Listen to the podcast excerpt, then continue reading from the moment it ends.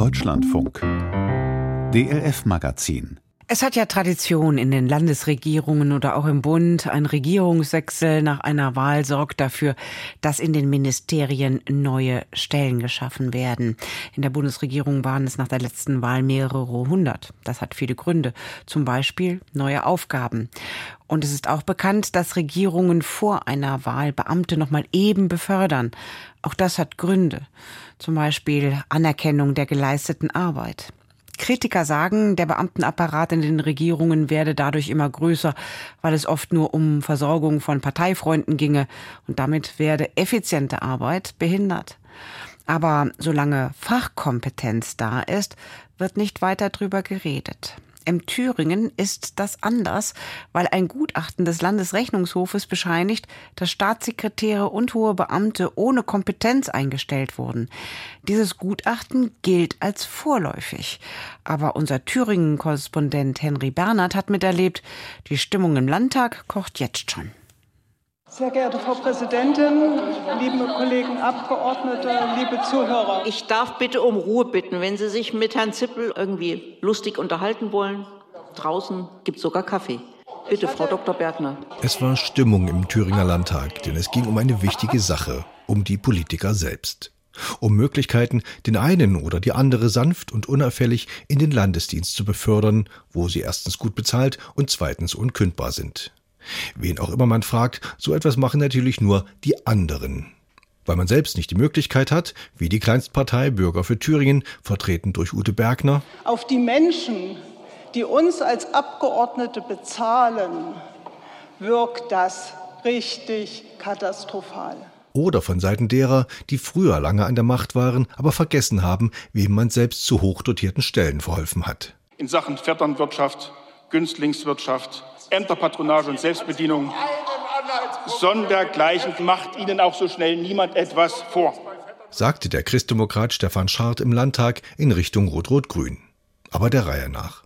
Am Anfang steht der vorläufige Bericht des Thüringer Landesrechnungshofs. Doch irgendwie hat dieser Bericht zur Lokalzeitung freies Wort gefunden. Es geht um die Stellenbesetzung in den Geltungsbereichen der obersten Landesbehörden.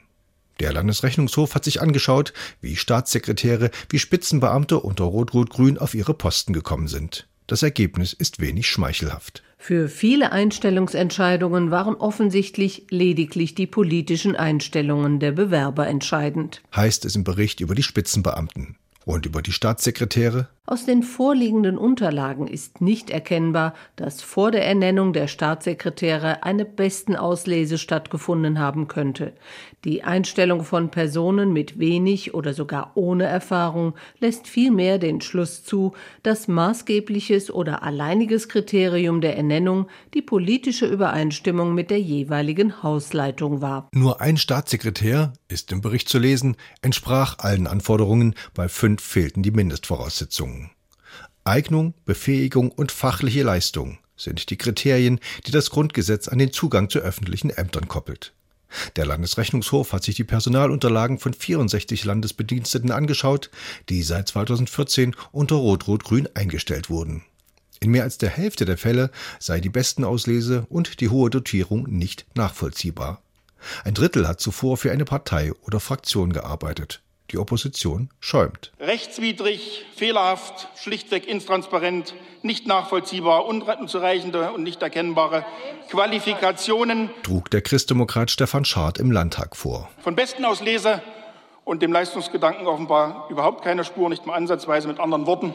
Als Staatssekretär oder Spitzenbeamter braucht man weder Fachkenntnis noch Erfahrung, denn ein Ministerium leitet man ja nicht mit Geschick und Können, sondern mit politischer Überzeugung. Und auch der liberale und Kurzzeitministerpräsident von 2020, Thomas Kemmerich, sorgt sich um das Ansehen der Politik. Oft höre ich den Vorwurf, den lapidaren Satz, ach, das gibt's doch immer schon so. Wunderst du dich darüber oder ähnliches? Und genau das ist das, was die Aufklärung dieses Sachverhalts so wichtig und drängend macht.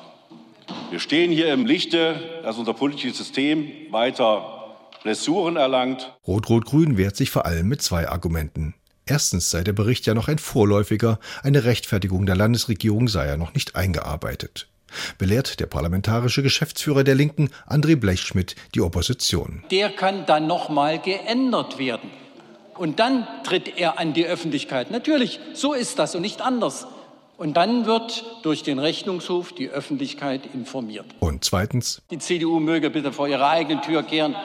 Die AfD, mangels Möglichkeiten jeglicher Patronage in öffentliche Ämter eher unverdächtig, holt in Person von Stefan Möller gleich zum Rundumschlag aus. Der Antrag der CDU-Fraktion, der ist richtig und scheinheilig zugleich. Richtig ist natürlich die Ämterpatronage und Vetternwirtschaft im Freistaat stinkt zum Himmel. Scheinheilige ist es deshalb, weil es bei der CDU nicht anders war. Und hier scheint der Kern des Problems auf.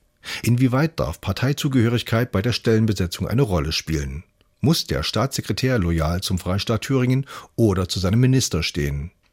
Dazu Sophie Schönberger, Professorin für öffentliches Recht an der Universität Düsseldorf und Expertin für Parteienrecht. Da haben Sie eine Doppelrolle. Sie sind natürlich Beamte, sind also dem Staat und dem Gemeinwohl verpflichtet, haben aber gleichzeitig eben eine besondere politische Aufgabe. Das heißt, da wird auch eine gewisse politische Übereinstimmung mit der Ministeriumsspitze gefordert. Und wie sieht es weiter unten aus in der Hierarchie? Bei ganz normalen Einstellungen darf das Parteibuch keine Rolle spielen. Je höher Sie kommen in der Hierarchie, desto stärker spielen natürlich parteipolitische Ausrichtungen eine Rolle.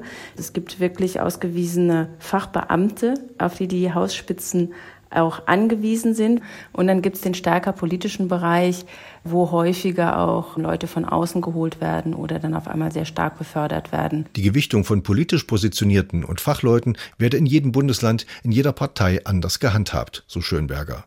Da gäbe es einen großen Spielraum.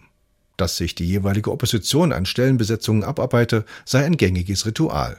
Aber das Parteibuch alleine darf nie entscheiden. Es gilt immer der Grundsatz der besten Auslese und vor allen Dingen müssen auch immer die formalen Voraussetzungen für das jeweilige Amt vorhanden sein. Davon darf man nicht abweichen. Das sind rechtlich zwingende Vorgaben. Und hier könnte es problematisch werden für Rot-Rot-Grün in Thüringen. Denn die Staatsanwaltschaft ermittelt aufgrund des Rechnungshofberichts wegen Untreue vorerst gegen unbekannt. Wenn sich das tatsächlich so darstellt, dann ist das ein klar rechtswidriges Verhalten. Also, dass da tatsächlich Anklagen wegen Untreue erhoben wurden, da ist mir jetzt kein Vergleichsfall bekannt. Aber dass die Staatsanwaltschaft Ermittlungen einleitet, heißt auch noch nicht automatisch, dass dann am Ende wirklich eine Anklage rauskommt. Das wäre schon ein wirklich außergewöhnlicher Fall. Und dann ist da noch ein Brief aufgetaucht, wieder veröffentlicht in der Lokalzeitung von der linksgeführten Staatskanzlei an den CDU-Partei- und Fraktionsvorsitzenden. Die rot-rot-grüne Landesregierung, so suggeriert der Brief, sorgt gelegentlich wohl auch für den, so wörtlich, Personalübergang zwischen Landtagsfraktionen und Landesverwaltung. Selbst wenn das Personal von der Konkurrenz, also der CDU, kommt. Aber sicher gilt dann dort uneingeschränkt das Prinzip der besten Auslese.